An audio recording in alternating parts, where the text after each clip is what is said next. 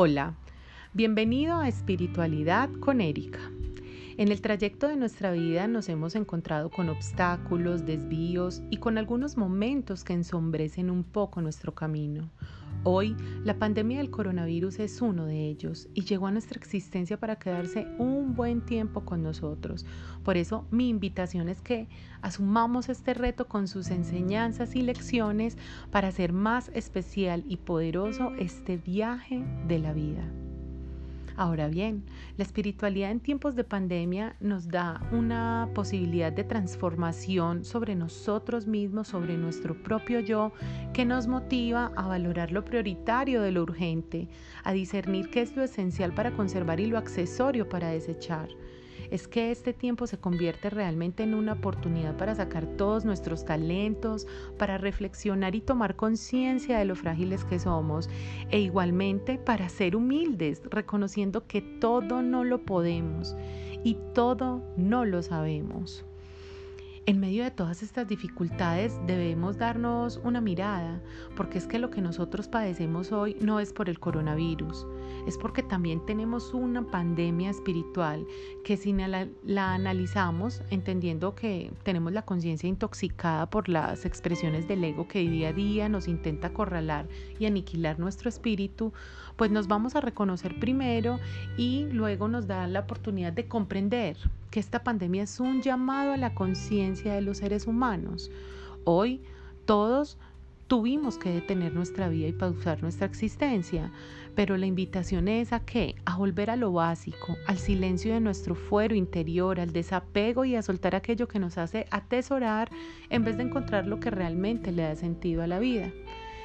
Elevar la conciencia es la única tarea espiritual que todos debemos realizar en estos tiempos de pandemia para despertar del modo artificial en el que hemos estado viviendo por mucho tiempo.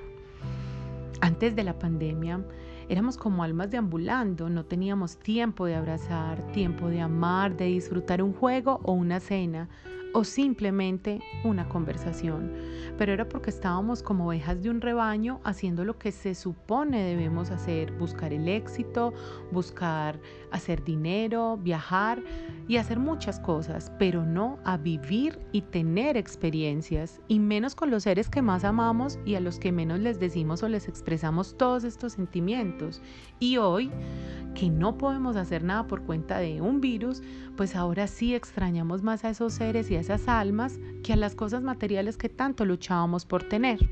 Pero entonces, ¿qué significado espiritual y existencial le podemos dar a estas manifestaciones sobrenaturales? Es que no es solo el coronavirus, son los incendios forestales, los terremotos, el calentamiento global tantas cosas que tienen un solo propósito y es de que frenemos esta loca carrera por conseguir, por estrellarnos realmente con esta propia sensación que vivimos, donde creíamos que el ser humano era todopoderoso e infalible. Es que creíamos antes que no éramos vulnerables porque dominábamos la economía global, porque las relaciones interpersonales las volvimos desechables y porque el intercambio y la búsqueda de placer le quitamos las reglas morales y ya el tener se había convertido en el Dios que ocupa el trono de nuestra sociedad. Así que todo esto nos está dando una luz de freno para poder cambiar. Porque es que nuestra mejor vacuna hoy, en tiempos de vulnerabilidad y inseguridad extrema que tenemos, es inclinar nuestra cabeza con humildad ante Dios, los que profesen una religión,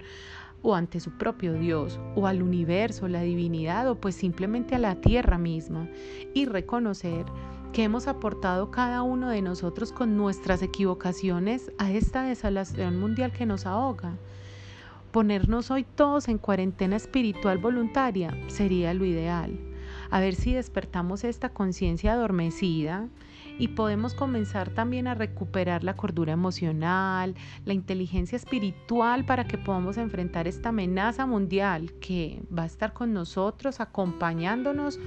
como les decía anteriormente, un buen tiempo. Y hagámoslo antes de que se vuelva a la supuesta normalidad que tanto anhelamos porque es que la pandemia realmente lo que ha puesto al descubierto es el hecho de la fragilidad humana, de la limitación, de la vulnerabilidad de nosotros como seres humanos, porque es que somos seres necesitados de otros y del otro. Hemos visto cómo ante una situación de enfermedad, de dolor o de muerte, nos da pues como esa oportunidad de reflexionar y de entrar en nuestro interior para ver cómo estoy viviendo, pero tenemos una barrera muy importante que es el miedo y a veces este miedo, en vez de hacer lo que estamos tratando de lograr, pues lo único que busca es actuar de manera poco comunitaria e irracional y a veces ni pensamos en el otro y mucho menos en nosotros, como fue el caso, por ejemplo, del acaparamiento del papel higiénico entre muchos otros insumos, pues que fue impulsado por esa psicosis colectiva de que pues iba a haber una catástrofe que por cierto sí la hubo, pero que si lo hacemos desde desde la tranquilidad, pues podríamos haber logrado muchas más cosas desde el principio. Entonces, hoy se hace mucho más evidente la necesidad de trabajar en la interioridad de nuestra conciencia para poder ampliar nuestra dimensión espiritual, para poder ver las situaciones desde otro ángulo y no solo desde el nuestro y que sigamos, sigamos entendiendo que mm, no somos infalibles porque por ejemplo el miedo a la muerte es una de esas causas donde se nos olvida la solidaridad. Y la idea es que el más fácil, el miedo a la muerte nos debería ser todo lo contrario, mm, hacernos más solidarios, más serviciales. Y realmente cuando vemos este virus que no distingue raza, clase social, color, religión o ideología política, pues ya vimos que la amenaza está más cercana a nosotros y a nuestros seres queridos y a veces no nos damos cuenta que hay cifras mucho más escalofriantes o igual de escalofriantes que las del coronavirus, que es como las muertes por hambre y desnutrición muertes por malaria en África y los mismos asesinatos y muchas otras cifras más. Pero como ya realmente esto no distingue nada, lo vemos cercano y ya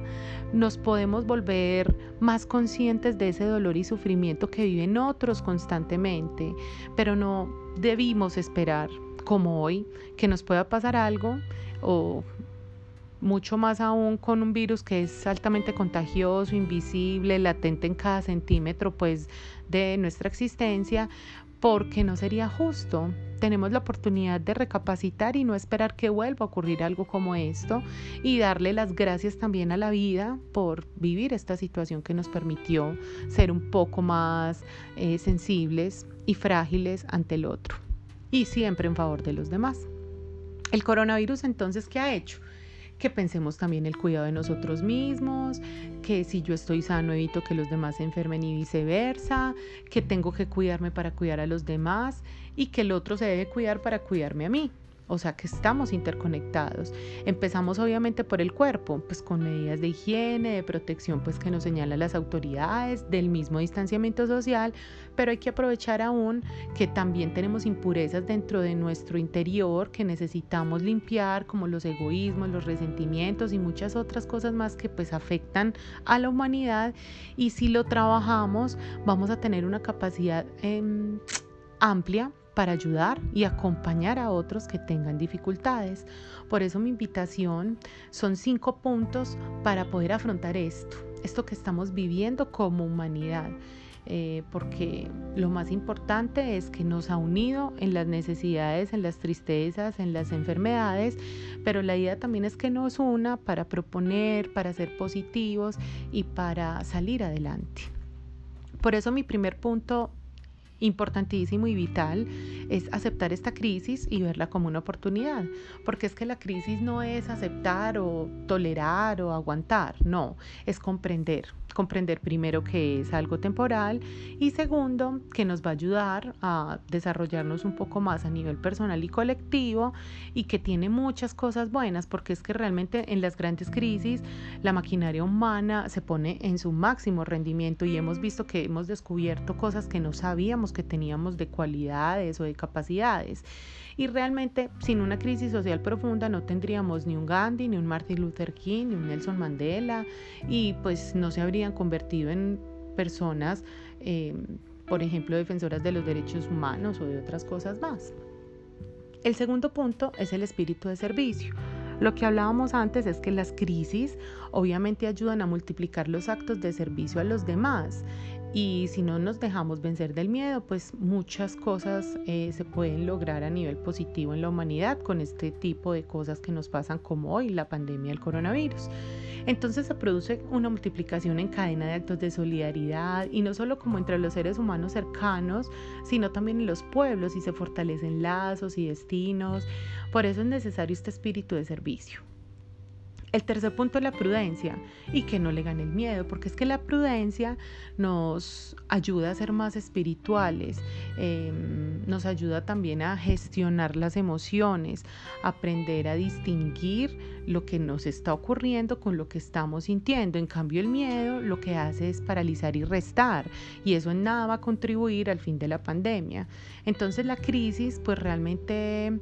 va a generar incertidumbre si nos dejamos llevar del miedo, vamos a pensar solamente en, en el futuro y lo que nos va a hacer olvidar es el presente, es vivir el hoy, el ahora. Esta es la mejor manera de hacer rendir el tiempo y de sacar lo mejor de nosotros mismos y dejar atrás la melancolía del pasado y la ansiedad del futuro.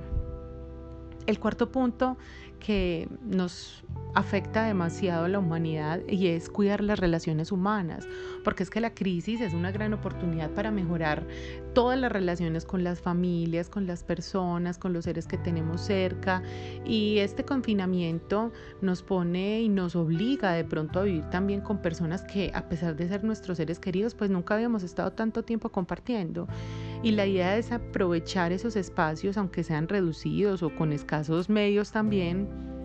pues a buscar opciones que nos unan, no que nos separen. Puede ser la gastronomía, ver una película, eh, organizar también una rutina donde podamos respetarnos los espacios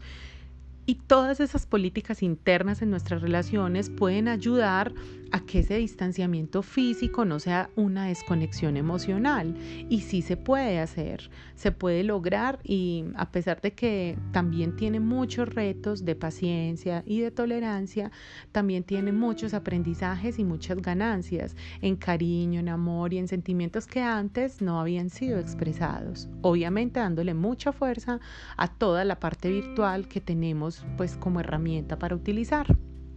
Y por último, que no es menos importante, es mantener esa energía vital alta para no volvernos unas víctimas. Es que realmente una sonrisa, una actitud positiva, una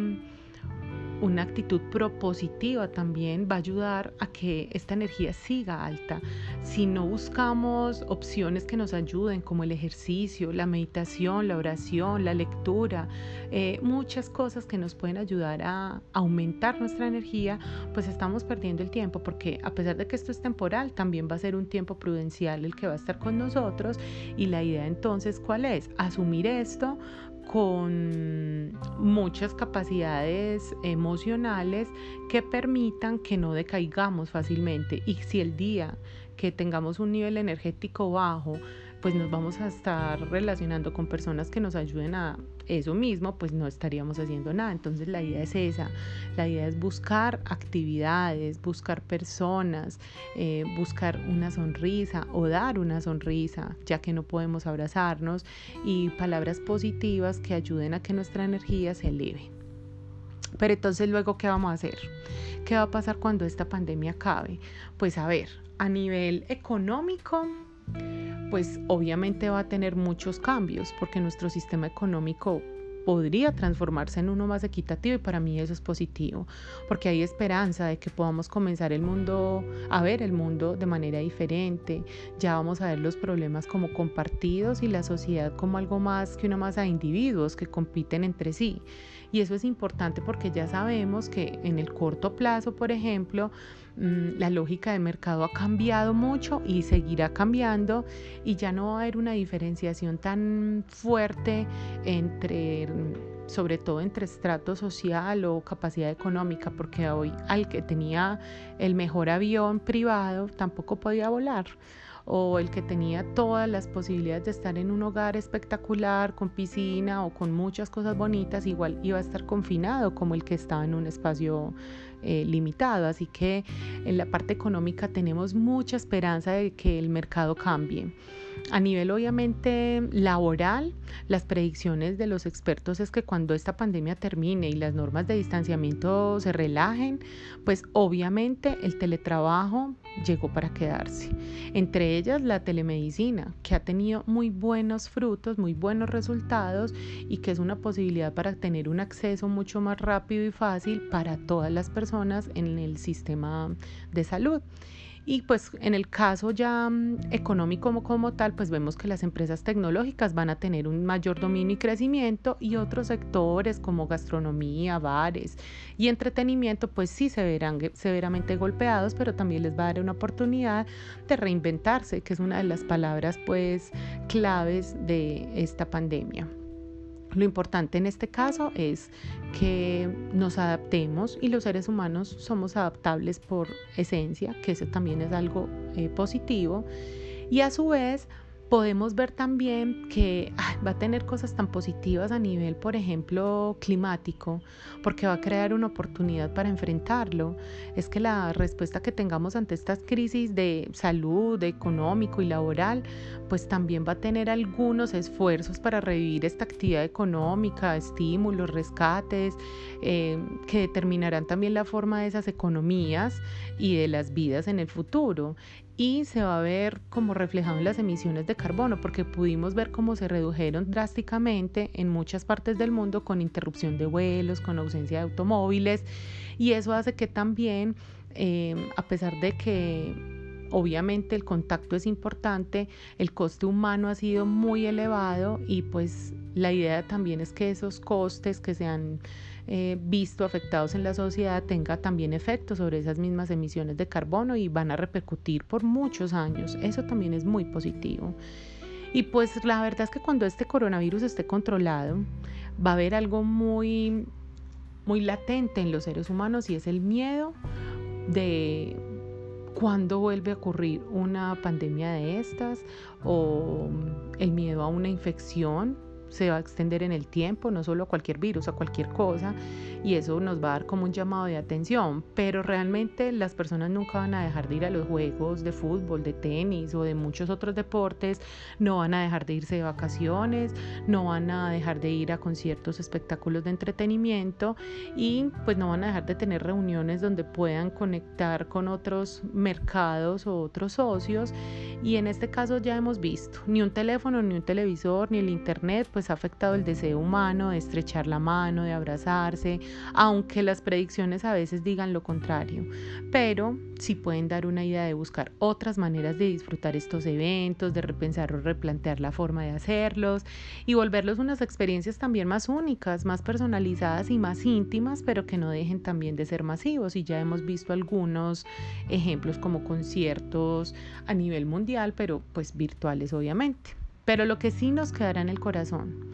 es valorar lo que mueve el mundo y la base de una sociedad. Obviamente primero la familia y el entorno más cercano, pero segundo, que es más importante un maestro, un médico, un enfermero, un ingeniero que un influencer, un instagramer, un youtuber o un tiktoker. Así que los temas también van a ser diferentes. Vamos a hablar mucho del ambiente, de la equidad, del sistema de salud, eh, de los problemas de las demás comunidades, aunque sean muy lejanas a nosotros. Y eso también es bonito porque es que el dolor de esta pandemia que es un acontecimiento que nos ha marcado definitivamente esta época en la que estamos viviendo, va a persistir mucho después de la remisión de este virus. Y cuando acabe esta crisis inmediata, muchas personas habrán sufrido pérdidas inimaginables, un gran número habrá perdido seres queridos, eh, muchas personas también se habrán quedado sin empleo y tal vez sin hogar. Y varios cientos de millones habrán experimentado, nos incluimos casi todos, hemos experimentado angustia y soledad a través de todo lo que hemos vivido, pero habremos ganado algo y es la posibilidad de elegir. Cuando salgamos de esto, podremos decidir volver a la antigua trayectoria o aprender de la experiencia para tomar decisiones diferentes con vistas al futuro porque es que esta crisis nos ha abierto los ojos a mucha gente sobre la fragilidad de las circunstancias ajenas, sobre, mm, por ejemplo, las desigualdades que han dejado a tantas personas con necesidad de refugio, de asistencia médica. También podemos y debemos continuar protegiendo a estas personas desde donde podamos, desde nuestra profesión, desde nuestra energía, desde nuestras decisiones políticas. Podemos decidir también para que el, gobierno va a tener que cambiar también sus sus políticas y sus estrategias ante estas graves consecuencias económicas y sociales, todo va a cambiar. Y cuando esta acabe, espero que no nos limitemos a encender los motores y a reanudar la destrucción del planeta, porque si esta crisis ha puesto en evidencia tantas cosas y problemas que nos acechan, pues también a pesar de que golpea con más fuerza a personas con precariedad económica y con mucha desigualdad, pues la idea es ver con otros ojos la importancia que tienen muchas nuevas formas de trabajo, porque la pandemia va a servir también para dar ah, impulso a una protección más inclusiva. A nosotros nos corresponde tomar esas decisiones, a decidir recuperar la confianza, la confianza en el mundo, en las personas que lo habitan, en sus líderes. Y esa es la mejor forma de rendir homenaje a todas las víctimas de esta pandemia. Por eso te agradezco que me escuches, que me dejes acompañarte en este itinerario espiritual que, que hemos recorrido y no te olvides que sí podemos hacer muchas cosas por los demás, nos podemos adaptar a esta nueva realidad y hacer las potenciadoras, pero también la puedes dejar atrás y seguir con la normalidad que llevabas o que arrastrabas. Así que quiero que recuerdes que sí se puede y que sí lo vas a lograr y a través de la espiritualidad se pueden hacer grandes cambios. Así que te invito a que seas parte del cambio y nos vemos en un próximo episodio.